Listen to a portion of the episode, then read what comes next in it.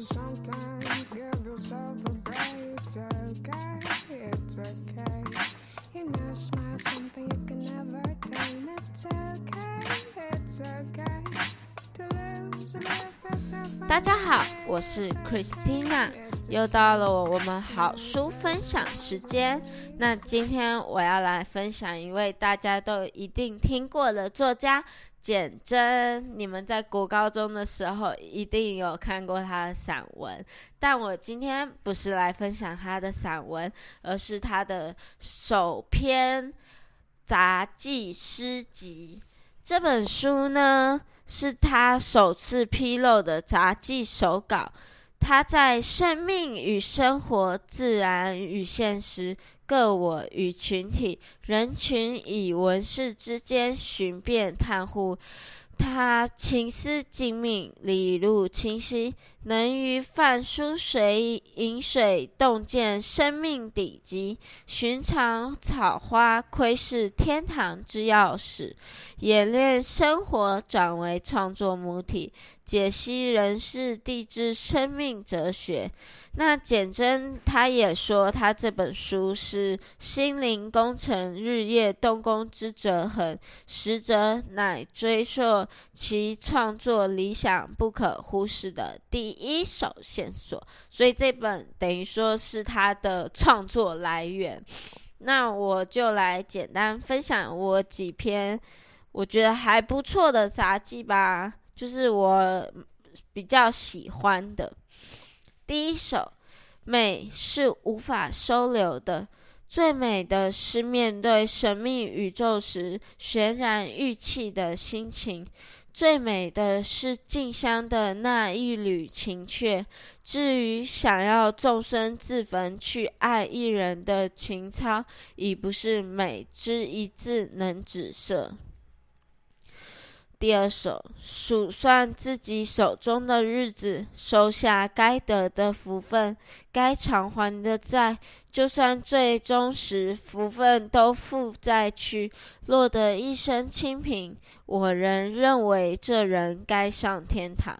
第三首，如果是最美的一个男子，我会爱，不需要以允诺偿还允诺，以眼泪辉映泪眼的爱法，只是去爱，没有目的，没有未来，不必掩饰，不必结盟。爱可以实现，但不在人世的尘土上。爱等于等量于自由。第三首。我说：“人生呐，如果闪过一回痛哭淋漓的风景，写一篇杜鹃滴血的文章，与一个赏心悦目的人错肩，也就够了。不要收藏美，灵应美，让美随风而逝。生命最清醉的时候，是将万里长江视为一匹白绢裂帛。”还有一篇，我找一下哦，因为他的杂记都蛮，这本其实蛮厚的，等我一下。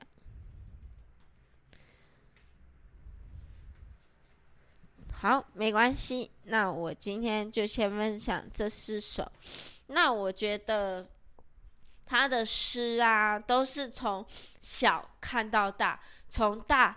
化作小，它可以把就是很细小的、很平常的东西，然后可以看成比较，就是看出它的大道理出来，然后它可以把大道理讲的稀松平常。